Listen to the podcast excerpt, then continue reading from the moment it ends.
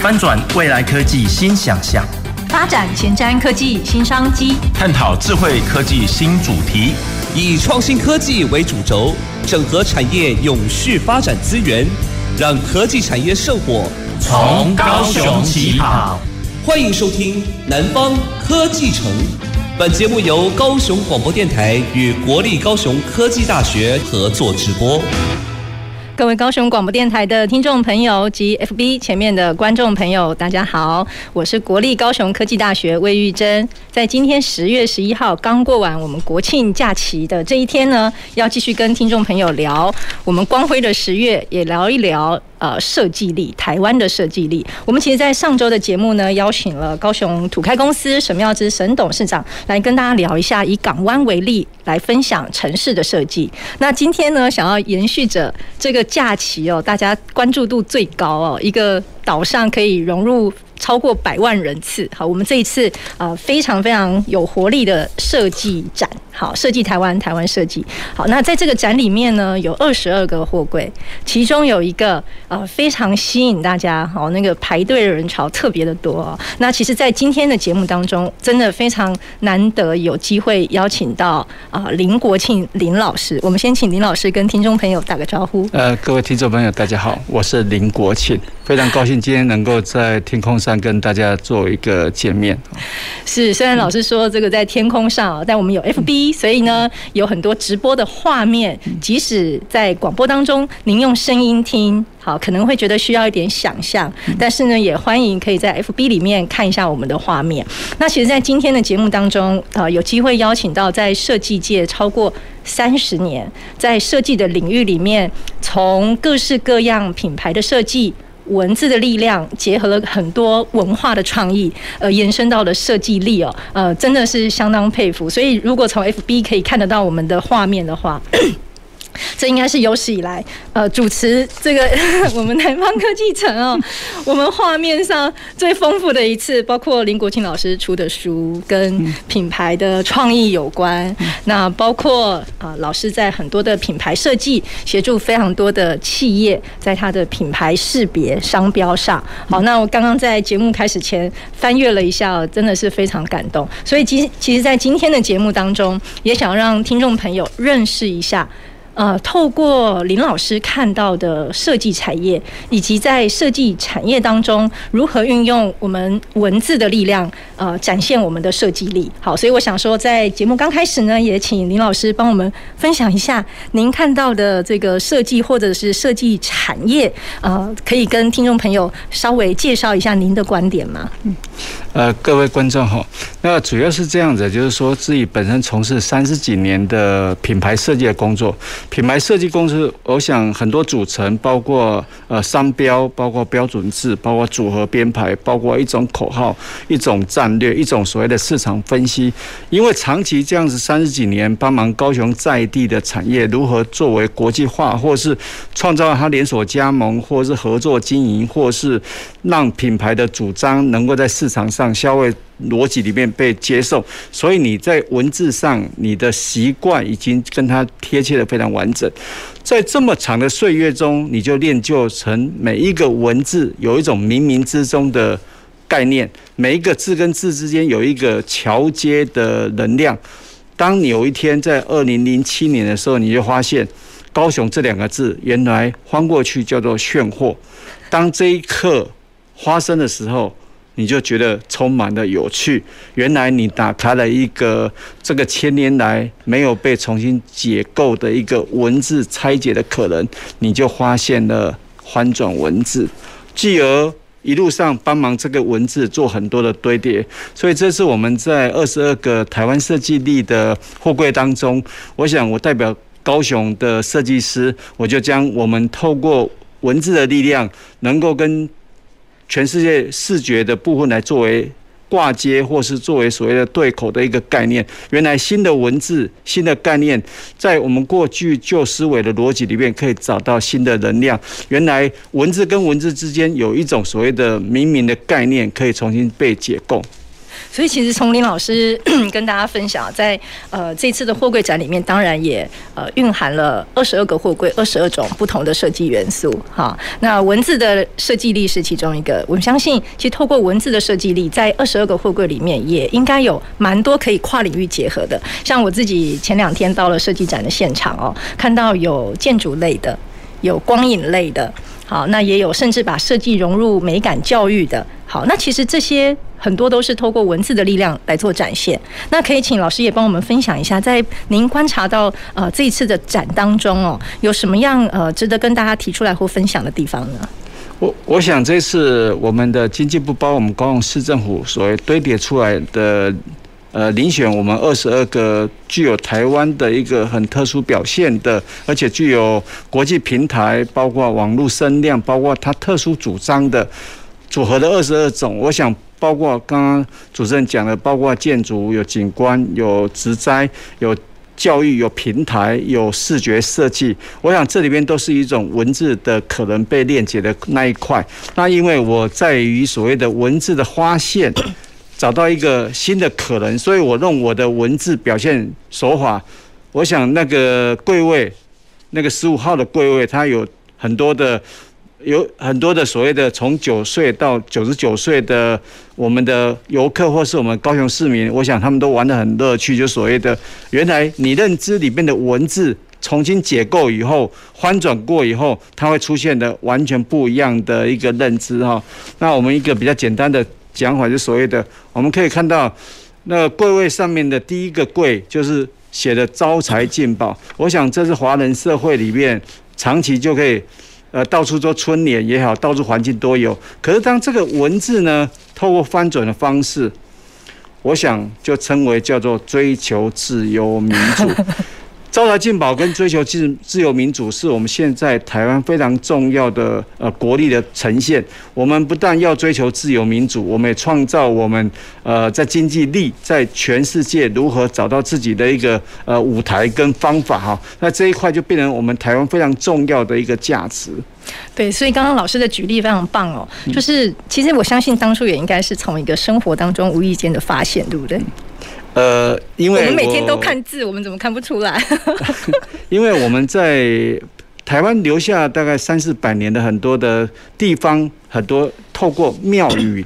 继承了这样子的一个汉文化的一个历史，所以我们在庙里面可以看到很多葫芦、各种的文字，甚至所谓的坑咒语跟道家的葫芦都有关系。这些文字具有所谓的呃灵力也好，或是我们称为天上圣母。称为我们叫做妈祖，或是呃阿弥陀佛，或是呃呃信我得得永生这样的很多文字，它具有一个安定人心的概念。你透过庙宇的观察，你可以找到原来这里面有隐藏的很多很有趣的事情。比方汉文化里面有很多称为主字，还有图字交换。那除了这些传统之外，你可不可以透过不同的眼力去看待原来文字还有不同的？生成的可能，比如像文字可以翻转，文字能够近色，文字能够呃那个阴阳的呈现哦，这一块都是很有趣的发现。原来在文字在我们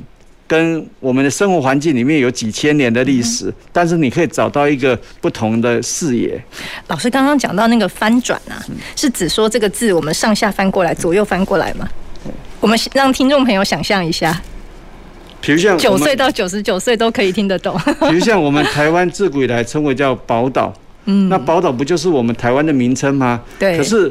宝岛这个名称，我想早年的四百年前的葡萄牙人经过我们的外港的时候，他觉得这是一个宝岛。那但是我们在四百年前也荷兰人统治了的台湾的部分。那在我们台湾湾安平的地方，就把这个地方称为叫台湾，后来扩及成整个台湾的对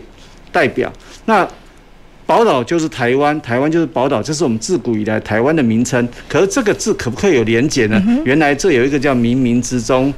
宝岛就是台湾啊，这一块我想它有它的趣味性在。那你就是一个发现的文字隐藏的一个很有趣的密码的人啊。嗯，所以这个叫翻转。好，还有一个刚刚老师提到的叫做近摄，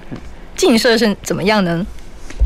呃，近射我们讲比较简单的讲法，就是所谓的我们经常去镜子里面照镜子，在照镜子的过程里面，你每个图文都是相反的，也因为它都是相反的过程。它就有很多的创意可以被连接。当我们写的“幸福”这两个字，它的近色就变成台湾。这不就是台湾一路上想追求自己的生活价值，跟我们这一块土地里面温润的感觉？所以，当你发现有这样的概念，就可以被形塑。同理可证，嗯，我们我也发现了一个很重要的密码啊。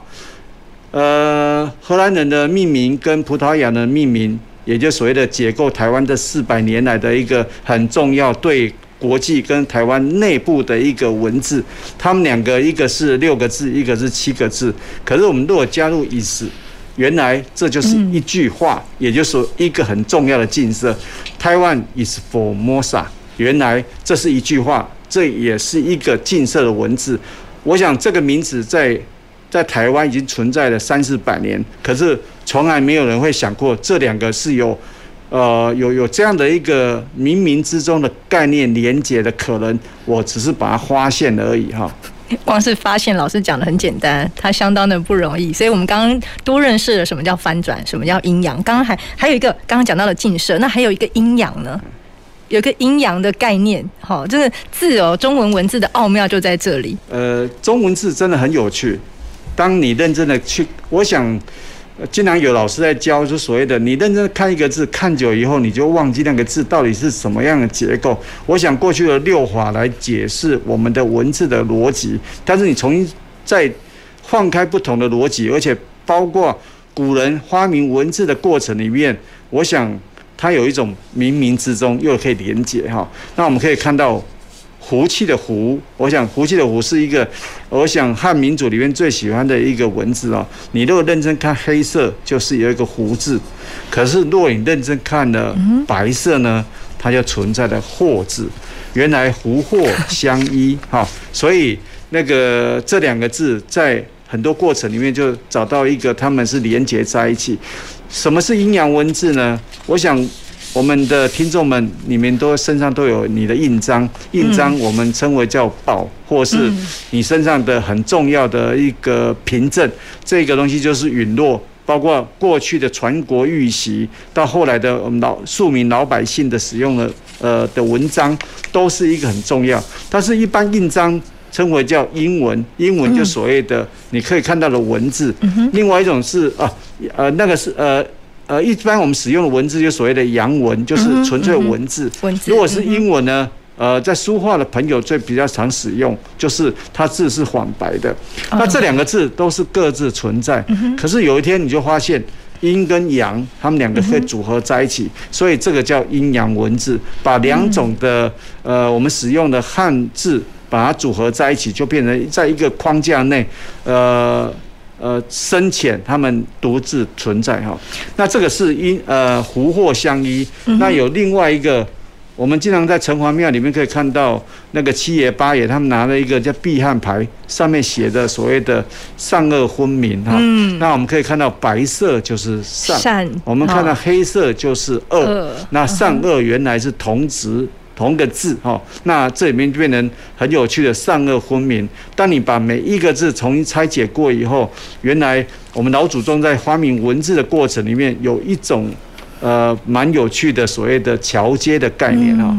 哇，我们今天都学到一课了，从呃林老师这么三十多年的设计能量，还有对。我们汉字中文字的深厚的解读，我相信这个要非常非常深厚的功力。好，那让我们听众朋友可以很很浅显易懂的认知什么是啊字的翻转，好翻转字的概念，还有认识了阴阳，还有近色。那其实我倒是觉得非常有趣的一点是，其实这些文字哦，当然刚刚老师说了啊，真的这个要对于文化的底蕴。好，有非常深厚的呃了解，甚至是把它内化之后，才有机会去找到这么有趣的一个发现。但是呢，当我们发现了这样的一个呃文字跟设计之间的连接之后，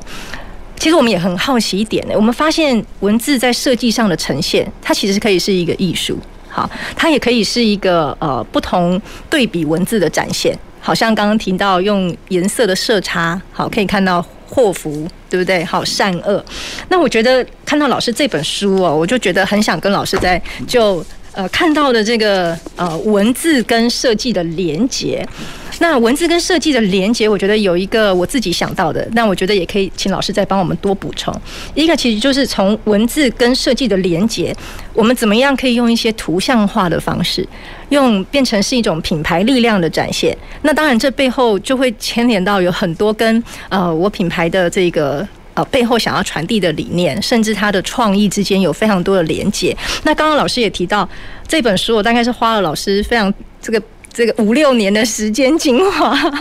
才写了这一本哦。蹲在这个庙口，好遇见品牌的创意。所以里面，我相信老师也汇集了相当多。刚老师提到，从庙宇很多图像，好我们文化的这个展现，好凝聚出来的。但也想跟老师请教，怎么样？会把这些转换到品牌，因为品牌就不一样喽。品牌不是单纯的艺术喽，其实品牌是有价值的。好，我们怎么样展现我们的设计能量在品牌的创造力这件事情上？我想也可以请老师帮我们举几个例子。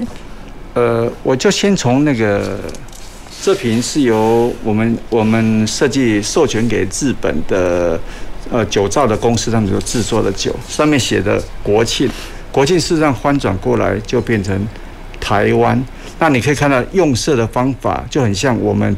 传统彩绘里面庙宇里面可以看见的东西，所以这一块就是说，这里面的文字有它的灵力在哈，包括我们可以看到这个叫做呃，这是我们当年我们的前年的时候，我们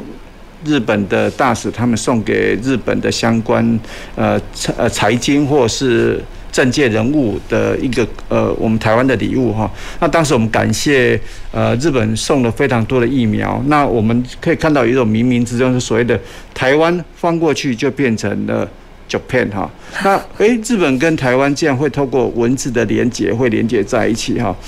那我们再看一下，这里面有一个我们称为叫天上圣母，然后翻过来就变成。风过来就变成大甲香鳗，这是大甲镇南宫，呃，几年前我们规划的一个一卡通，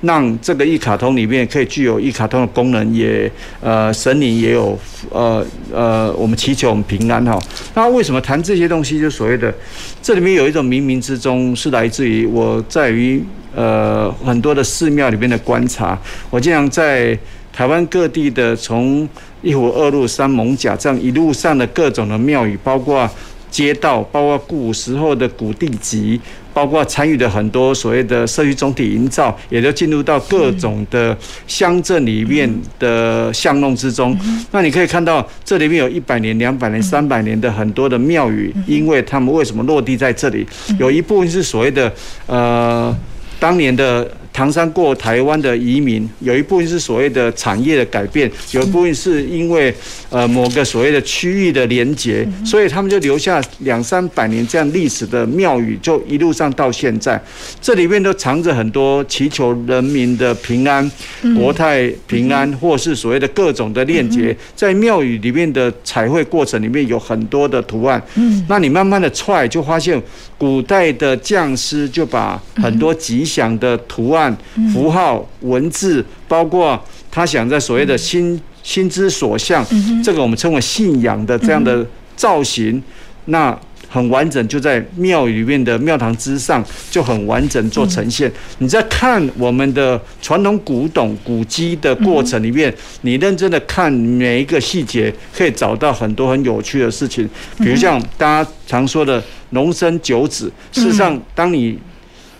收集资料的时候，你就发现那个吉祥物，包括我们妖魔鬼怪的图案，变成吉祥的造型，非常的多。很喜欢所谓的我们为什么会有赤坎楼的所谓的呃碧溪碑啊，会有坝下，会有酸泥，会有所谓的各种的路端这种的造型物。当你重新爬书以后，你用在我们的商业或社会环境里面，包括台湾意象，包括城市的。面貌，它都有呈现不太一样的概念，你就找到原来庙里面有很多的很有趣的吉祥物，就在我们身边。你从这里看到一个呃很有趣的一个一个符号运用在我们的生活环境里面哈。哇，从老师这分享哦，从我们可能经常会经过，好，甚至呃每个人有不同的信仰，好，但是庙宇确实是我们累积我们的文化，我们的文化底蕴，甚至伴随着产业发展里面 非常重要的很多人的一个精神呃的一个连结。所以其实刚刚老师的分享里面，已经从呃生活周遭的观察。我觉得那个观察力好了不起哦，好，生活当中的观察，然后再结合我们一些设计跟创意的元素，把它变成了很多品牌的象征。那这些品牌的象征，呃，不只是包括刚刚提到很多文化的创意，甚至广告的创意、品牌的创意，它其实背后。呃，真另外一个关键点，我还看到的是连接做了很多的国际链接，好，甚至把呃透过设计的能量，呃文字跟设计的结合，也伴随着我们可以把这个设计力，我们讲台湾的设计力走入国际。好，那另外一个呢，我其实刚刚听到了一个让我觉得。诶，好想要多了解的一个一个议题，就是刚刚老师也把文字跟设计，甚至刚刚从很多的社区总体营造里面也提到，这个跟呃老师提到的文字设计也有关联吗？呃，我们可以想象一下，每一座城市它的前世今生，嗯哼，比如像我们叫我们从打狗变成的在。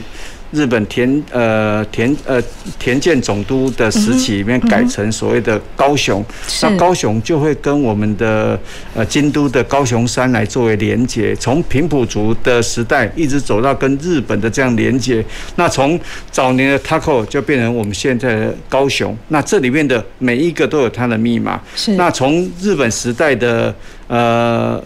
因为所谓的殖民的概念，就很多所谓的当地的很多的地名的落落实。那我想后期的包括呃一呃。三十八年以后，我想外省的这样的一个族群的移动，就会把我们各种复兴基地、三民主义和各种的这种属于这样的文字的落实。我想这个周边的环境里面有包括呃西藏路、青海路哈，这个我想都有这样的当时的历史背景。再往前推的情况下，我们到清朝就有更多的地名。再往前推，平埔族、高山族的时代有很多的地名，这些的文字就会有一种叫做留到现在。三四百年的，在我们这块土地上很有趣的事情，所以每一次看到一个地名，你又认真思考一下这个地名的前世今生啊，这个为什么叫美浓？这为什么叫竹田？这个为什么叫做各种的？我想会有很多很多很多名称哈。那有一个比较有趣，比如像我家就在高雄的右昌，嗯，我们的认真讲，我们家的名称是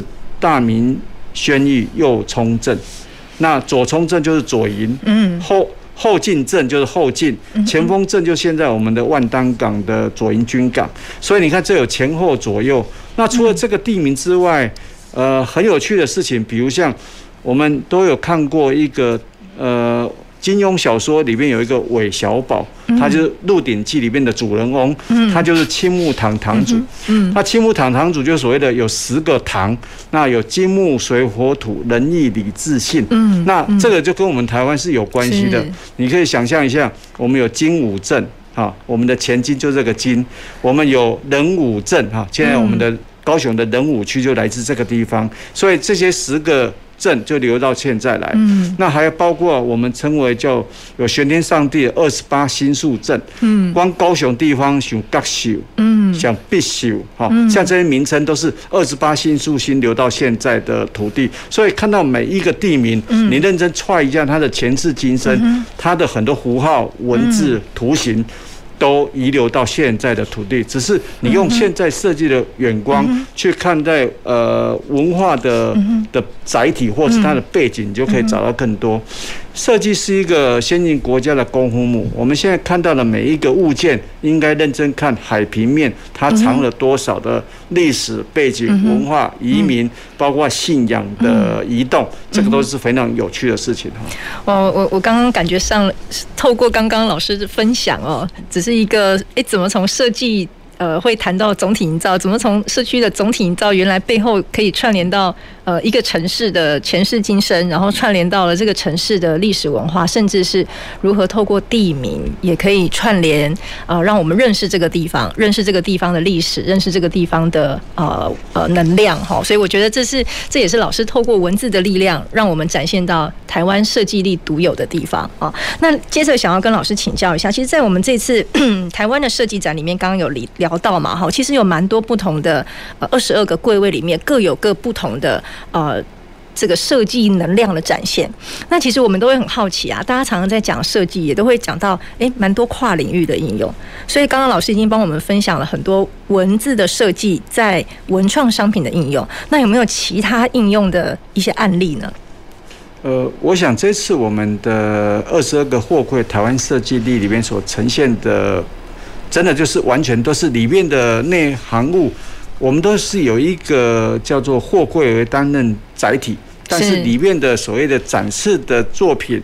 跟每一个设计或设计师团队，他们所折射出来的能量也就有所不同。那这次更有趣，就所谓的它不是单一个体，我们这里面有有灯光，有音效，有植栽，有有书本，有媒体，好像我们是视觉传达。那我是用以文字为主。这里面事实上大家使用的载体也是跨领域的。是，我想也让台湾的设计透过这一次的能量的爆发，让设计中岛有它呈现不同的。城市面貌，我想跟我们过去，我想那个地呃，设计中岛这个环境里面，早在日本时代里面，就是一个除了所谓的过去的货轮的往来军港的的需求之外，我想留下很多像拆船业者。我想我们的公园路上这么多的过去拆船业者留下的很多这样的一个呃历史的风貌，也事实上这个区块也是高雄在做转型的概念哈。那。早年的所谓从从海港的贸易，包括出口这样子的过去的呃身份，包括美军包美军的移动，然后驻防，包括相关的产业的链接，这已经是完全不同。那到现在，高雄要走上文化创意观光，包括透过一个所谓的美的形式原理建建构一个城市的一个需求，我想。高雄人走向了一个幸福，走向一个自我主张，走向一个美的海港、海湾城市。我想，我们的亚洲新湾区，它通过国际化的这样的一个建筑的造型，包括呃灯光效果，我想传递了一个高雄的完全过去的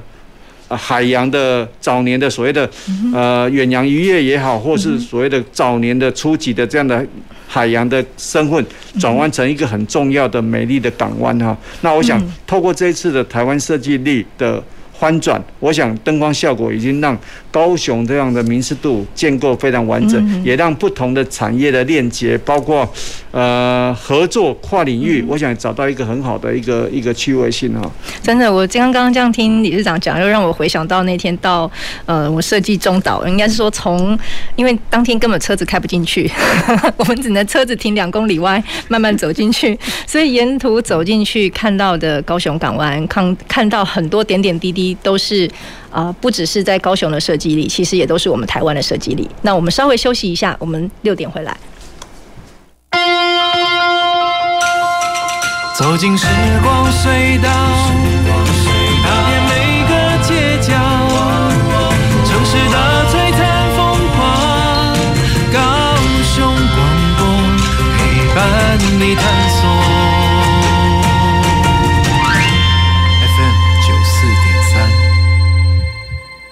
魔镜啊魔镜，快告诉我高雄哪里最好玩？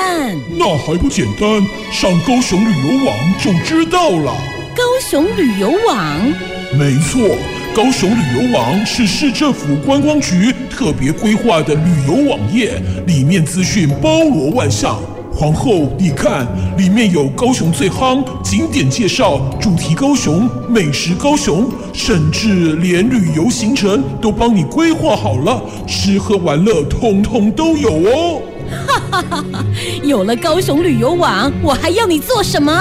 哦不！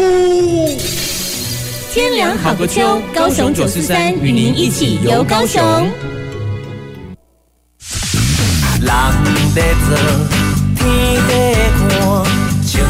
选举是上正确。一人一票，认真选择，外科的护病顺起笑。一人贿选，众人承担，拒绝卖票，干净选举，勇敢检举，绝对保密，一起守护我们的未来。以上广告由法务部提供。亲爱的听众朋友，大家好，我是蔡嘉玲。提醒大家，流感流行期间，减少出入公共场所或是人多拥挤的地方，并注意饮食均衡、适当运动及休息，才能避免感冒。祝大家每天都健健康康。欢迎继续收听高雄广播电台 FM 九四点三 AM 一零八九。大家好，我是马偕儿童医院彭纯志医师。为了建立安心的学习环境，请同学落实勤洗手、戴口罩，生病不到校。在校期间，请定时清消环境与设备器材。使用空调需搭配对角开窗，确保通风。用餐前正确洗手，用餐期间不交谈。校园防疫不松懈，安心学习有保障。以上广告是由教育部提供。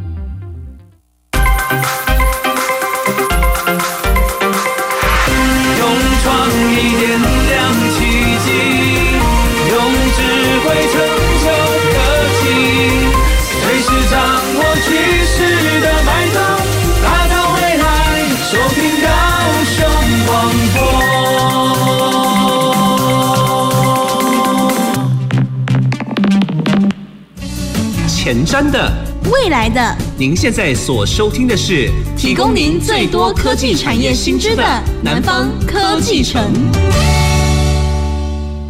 各位高雄广播电台的听众朋友及 FB 前面的观众朋友，大家好，我是国立高雄科技大学魏玉珍。在今天十月十一号，我们电台节目当中邀请到林国庆林老师来跟大家聊设计产业。那当然。呃，林国庆老师这个名字呢，在我们设计界已经三十几年哦。刚刚才跟老师聊，已经是阿公级的新锐设计师，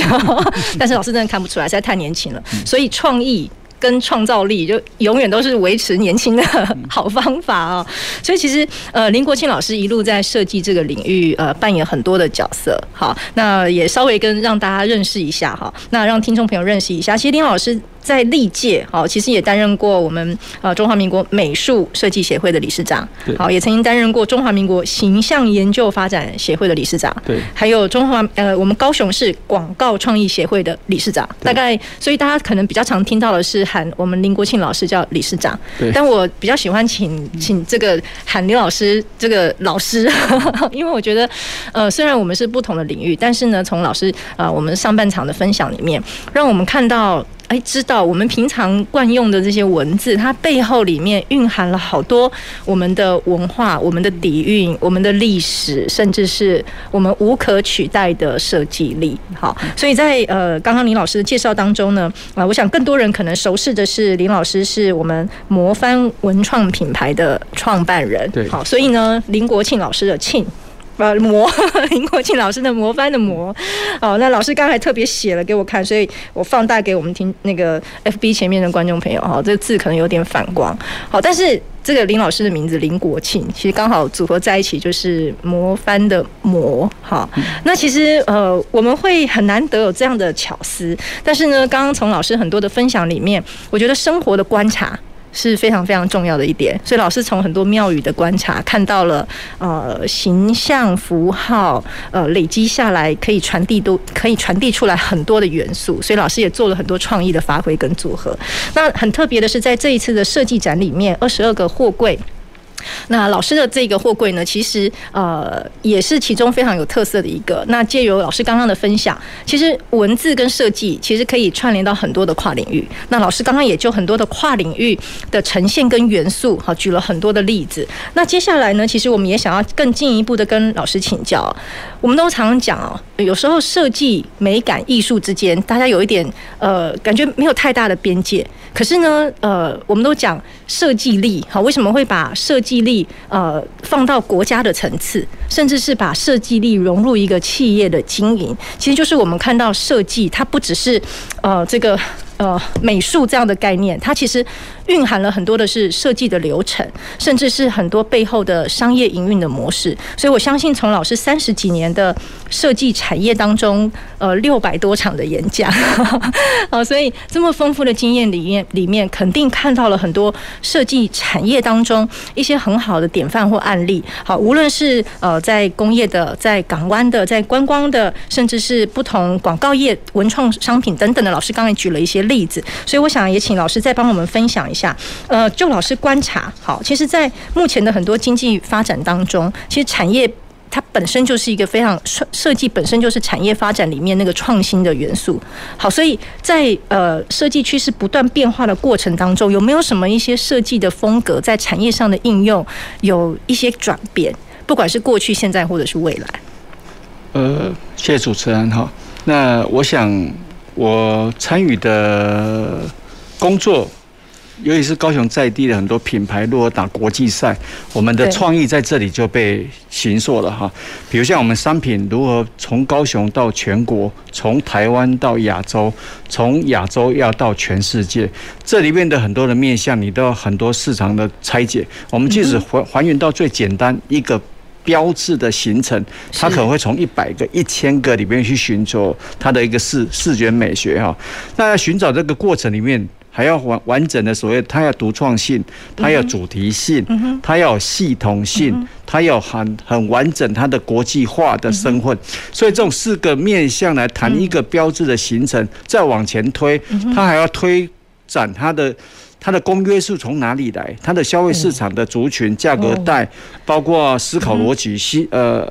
那个往来的一个平台，这一块都要被链接。再往前推，我们有没有什么的方式是透过一种方法，让这个产品进入到消费族群里面被接受？这个整长串都是一种商业的堆叠、跟累积、跟演算，它的换算、它的过程。那这里面有一个很重要的一个基础哈。我们称为叫创意，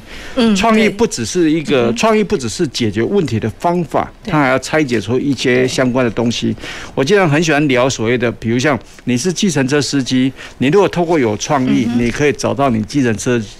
计程车司机的很多的可能性哈。对，他的那个所谓的招揽的客户的一个解决问题的方法，比较简单的讲法，创意。创意一种方式叫撞击，嗯，把 A 跟 B 撞在一起，找到新的可能性。比如像它是一台车子，它加上厕所，加上呃呃加上电台，加上菜市场，加上书呃书局，加上所谓的咖啡馆，加上早餐，加上呃肉肉行，跟包括所谓的各种布行，它的很多答案就出来。一种是拆解，拆解就是所谓的剖析的能力，把一个要件拆成。尺寸、大小、色彩、呃软硬、消费族群的拆解，这个答案都可有可能。包括所谓的我们称为的脑力激荡，包括可能性思考的创意。我想创意的形成可以帮忙企业主他如何打到国际赛。我想我们的工作不只是老板说的算，而是你提出一套非常好的方略。赢的主张，赢的不只是视觉设计而已，它还有很多所谓的放在水平下里面的一个消费族群的分析，包括跨国际、跨民族、跨生活节奏，它不同的可能。那这一块的情况下就变得很有趣。我们的工作，呃，刚刚主持人说我是阿公级的新锐设计师，我想我们保持有创意，对环视有充满的热情，从小时候的一个钻的过动儿，后来。年纪渐长的情况下，你对环视好奇，你看到庙宇，看到很多有趣的事情，看到任何的所谓的行销过程里面，可以找到新的概念，包括看到文字，你可以重新。解释它的一个原始阅读的方法，我想这一整串都是创意的表现，那也是变成我们自己乐此不疲，在这个设计领域一路上，呃，从事三十几年也不会觉得很疲惫哈。这件事情是找到自己很重要的一个价值跟跟身份哈。对，刚刚老师这么讲啊，就是我们发现好几集的在谈这个产业趋势、科技应用的元素当中，都会提好，都会聊到那个创意这件事情。好，那老师怎么？怎么有这样源源不绝的创意啊？我我想是创意是一个是一个早，我我想在我年少大概二三十岁的时候，我花很长时间去研究怎么会有创意这么一件事情。我在这方面的大块头书也收集了不少资料，就是说原来创意可以让你走非常远。可以带一群完整的团队，而且用不同的一个思维去看待一件事情。我想我们经常扮演的一个，我想几件事情是所谓的董事长的智库，嗯，帮忙董事长呃破坏他的未来明智梦想。嗯，我们经常扮演的一个政治人物里边的一个创意的幕僚，如果提出一套可以跟选民达成共识的概念，这里面牵扯到跟我二十五岁。跟很多老大哥组合的一个在高雄第一家政治公关有关系。我的工作就所谓的帮忙很多这种大型企业，他们找到面临的。比如像那个危机处理、公关处理，包括行销方略、外国的一个一个一个一个可能性的国际化的一个过程，我们都参与其间。那我想正面的工作都会堆叠，后来你在人生的道路上如何帮忙很多更大型的企业如何链接。所以我们经常到海外去帮忙，除了帮忙台湾之外，还要帮忙到马来西亚、新加坡、到中国大陆去帮忙很多各种的不同业态、不同形式。行呃，不同的专业的人，他们的工作的一个表现形式，我想这边都是呃一路上堆叠，让自己的判断能力更为新。我想也保持我们比较比一般同龄之间 更年轻很重要的价值。年轻很多，因为 要么你就每天坐在，要么你就在飞机上，要么就在飞机场的路上，你每天就飞来飞去。我想疫情期间这三四年期间，我们就留在这里。事实上往前推的。几乎二十五年的岁月里面，都在飞机上面一路上，呃，过自己的一个设计提案的生活，我觉得还蛮有趣的啊。老师，老师刚刚聊到，原来设计不只是用在很多我们刚刚讲到，呃，设计一个品牌的形象，设计呃一个品牌的 logo，其实它还可以应用到刚刚很特别的，还可以应用到危机处理。好，还可以应用到呃很多产业，它要怎么去行塑或展现它的一些商业模式？我觉得这个是一件非常难得的事情，因为这似乎让我想到，好像不是设计它是一个专业，但是刚刚老师也讲到很多跨领域的应用，所以像我们念金融的，我们好像应该要学一下设计吗？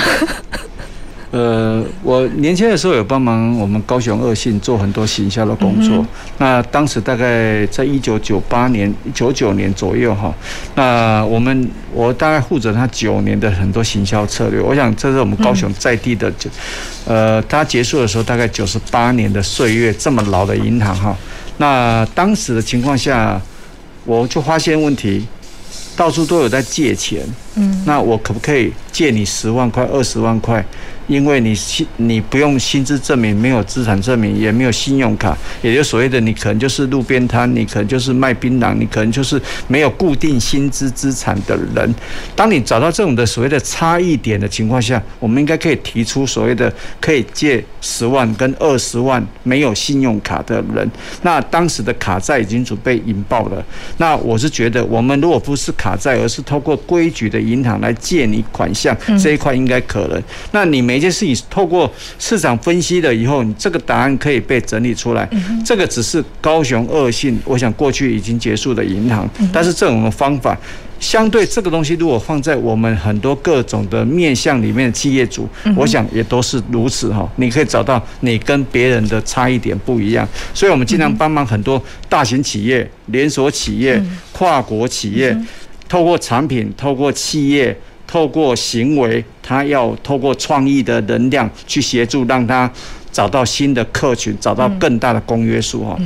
这个年代里面是这样的，零到二十呃二十岁到四十五岁是几乎一座城市里面的百分之六十趴的一个主要族群，所以年轻是一个很重要的一个资产。所以如何让年轻人，尤其是未来的。呃，台湾社会里面就要交给这些年轻的情况下，他找到他的公约数这一块都是可以被形塑的。我想我有一个作品是在台湾，我想非常有名，叫《再大的鸟都装得下》。这个就是卖两个人，一个是男人，一个是胖子的男人哈。那我也做了一个很重要的品牌。它的知名度也是代表台湾非常重要的角色，叫喜憨儿。喜欢儿，喜憨儿喜欢你，喜憨儿我爱你，喜憨儿谢谢你。这里面的背后的载体都是透过呃有创意的方式表现，让它市场被接受。那也改变了原本过去称为叫北七智障，呃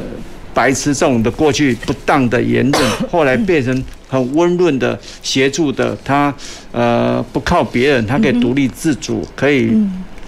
人活在世界上充满的价值这一块都被表现，这边的所谓的都是透过呃很完整的重新拆解过这样的族群，去找到新的可能。我刚刚。特别解释所谓的创意的形成，有撞击，有剖析，有可能性思考，有脑力激荡，也就通过这种方式，你找到新的可能性哈。这一块，我想每个企业主、每个行为举止、每个产品都有它的可能性哈。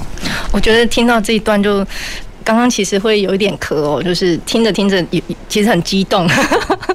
哦，就觉得老师讲到的不只是在设计这个专业领域，他已经讲到我们设计如何融入生活。好，因为其实每个人可能每天都面对很多各式各样的不同问题，大致企业，对不对？学校也有。好，那我想怎么样融入设计思考这件事情？老师刚刚提到的很多创意的源头，然后我们怎么运用设计思考的概念去拆解很多的问题？好，所以 刚刚老师的分享其实确实让我想到蛮多的议题哦。那另外像刚刚老师提到那个呃呃，其实就是微型金融。好，怎么样把资金借贷给其实需要呃。的人好，但是呢，这个需要的人，他其实呃，可能有很，他其实呃，不一定是看他的财力好，但是呢，呃，就是我们现在讲的呃，其实也是也是得过诺贝尔奖的微型金融哈，其实就是刚刚老师讲到发发现了市场的差异化。那另外呢，其实刚刚老师已经跟我们分享很多设计产业在呃老师过去的应用。在企业的应用，在品牌的应用，那我觉得有有几个议题也蛮值得老师跟跟老师请教一下的，因为我们其实一去上一集其实在谈设计如何融入城市。好，那刚刚提到的是很多是在企业的应用、品牌的应用，那其实我们在呃城市的呃这个蓝图当中，也会看到很多城市面貌的转变。好，那就像老师刚刚提到的，我们有很多可能新兴的产业、比较创新的产业，甚至很多公共社社会领域这样的议题，是不是也有机会融入啊？我们设计或者是文字加上设计的力量？我想是这样的。在这个年代，尤其是网络平台的时代里面，每一座城市跟每一座城市都是一种竞争，它也代表了一个很多人民，包括当时的执政的人，包括呃这一块土地酝酿出来的一个环境，那都是一种竞争。那每一座城市，你要透过什么行为找到你跟别人的差异的地方的不同？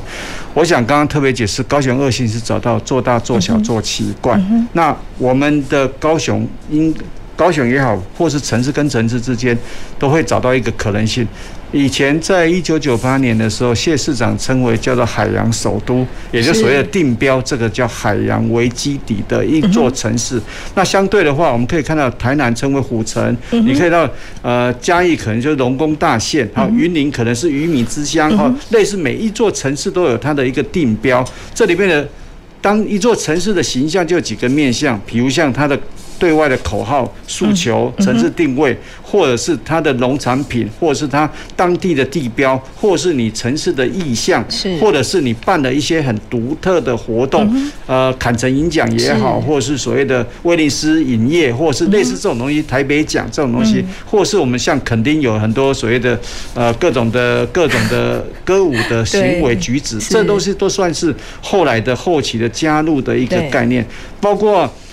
这是讲的是正面的，相对的话，有很多的城市它会出现，因为过去的一个不不当的事情，比方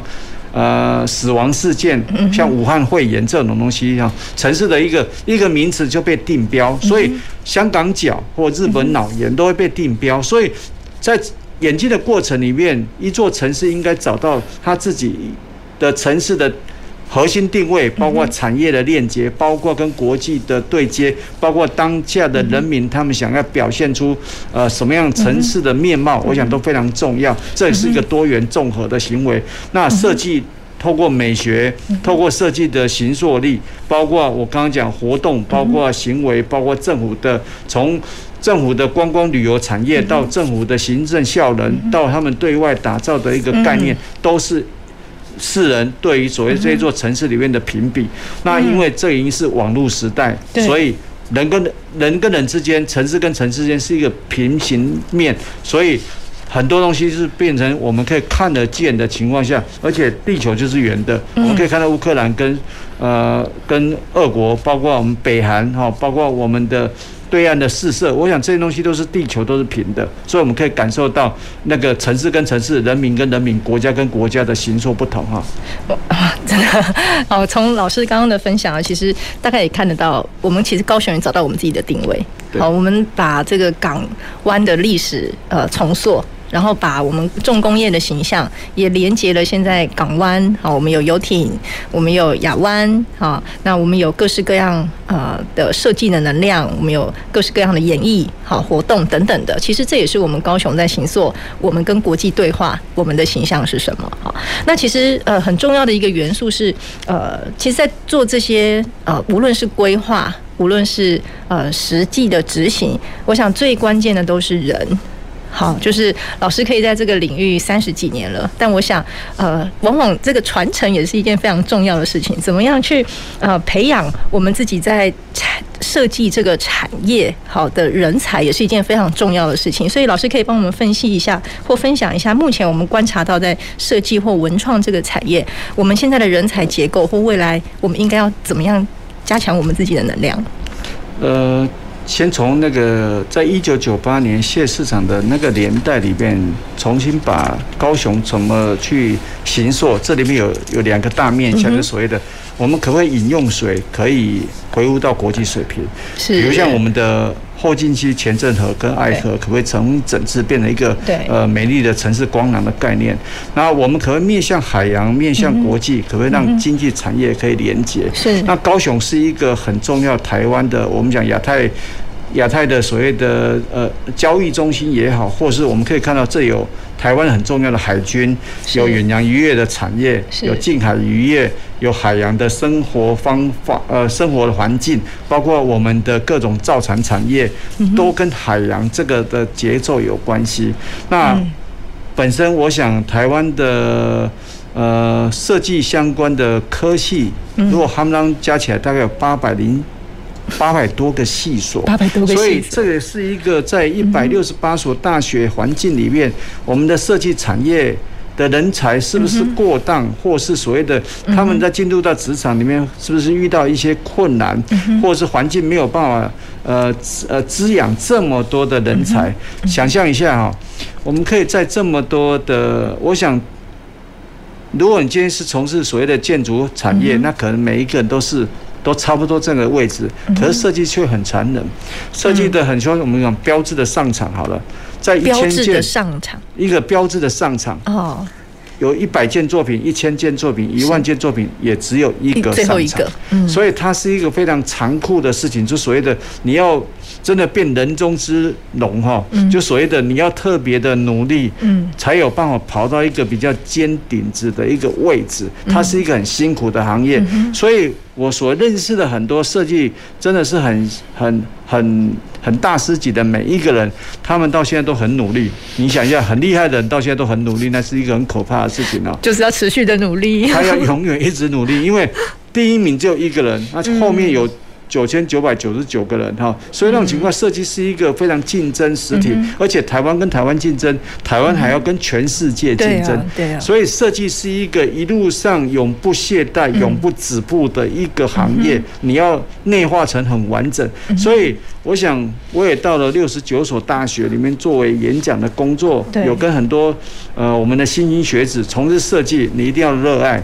从事设计，你一定不是所谓的单一的所谓的薪资水平来。看待你现在的从事的工作，你如果把这件事情当做你这一辈子里面很热爱、很很愿意奉献的一个行业，那你也愿意把它当做职志，透过美学、透过设计、透过内化、透过呃宣导，我想可以进入到你的，你可以帮忙台湾做更多的事情。我想这是台湾设计展，我想让很多的这个呃我们的。各种的游客，我想来游客真的非常多。那我们看到我们很多新锐的设计师，在这么多展馆里面表现出它的特殊性在哈。那我想也期待让整个台湾社会对设计更为尊重，相信设计可以改变它的一个市场结构，国际跟国际的不同的面貌。我们可以看到，苹果就是一个设计师所用的一个概念，他的思维不是工程师，他是一个设计师的逻辑，所以。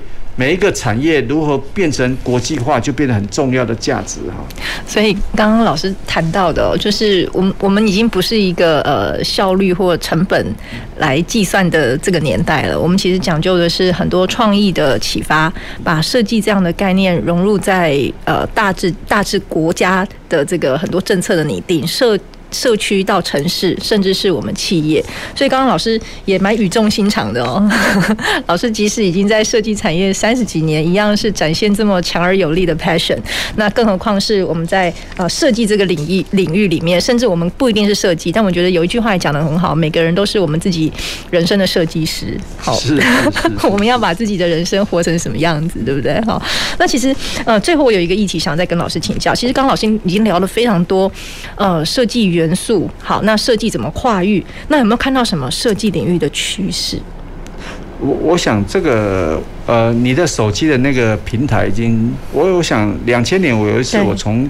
高雄坐飞机要到上海去，是。那我看到那一期的《天下》杂志有报道，以后的手机它具有照相功能、电影功能、音乐的功能，各种。你即使小朋友要去买一个一个苹果，然后你可以带你的手机告诉你妈妈你要买哪一个。当时我们在看待这样的情况下，当时我拿的是一个海豚机，嗯，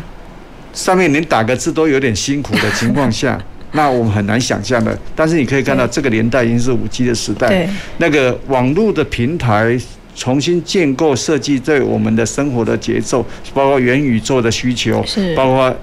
包括各种的所谓的虚拟的时代里面，会改变我们的生活节奏。包括每一个人都是主播主，每一个的所谓的网红的经济。如果你去学校里面询问所谓的同学里面，这一辈子想做什么行业，我想一大堆人会告诉你说他想当网红哈。那我想设计师是一个大家梦想的一个行业，可是他事实上他所要扎的概念跟他的各种的媒介跨领域的需求，它是一个超乎你想象的可能哈。那那个成功是准备好的人在做的事情哦，所以这个是一个有点辛苦，但是却让你一辈子都愿意梦想跟奉献的可能哦。嗯，其实刚刚老师呃，其实是我相信是以一个在设计界三十几年啊，而且把很多所见所闻也非常乐于到大学跟大家做分享，所以我想老师今天来电台跟我们听众朋友分享一下，怎么样把设计这样的概念也融入我们自己的生活。好，当然你不一定是在设计这个领域的专业，但是。是呢，发挥我们的创意，连接到生活当中的各种可能性。那刚刚老师也特别提醒了，未来网络的时代有非常多设计的元素，甚至未来可能的商业模式也非常需要设计融入跨领域的产业。好，那今天的节目就非常谢谢我们林国庆林老师。那我们下个礼拜再回到前瞻的科技的未来的南方科技城，谢谢大家。南方科技城节目由高雄广播电台与国立高雄科技大学合作直播，感谢您的收听。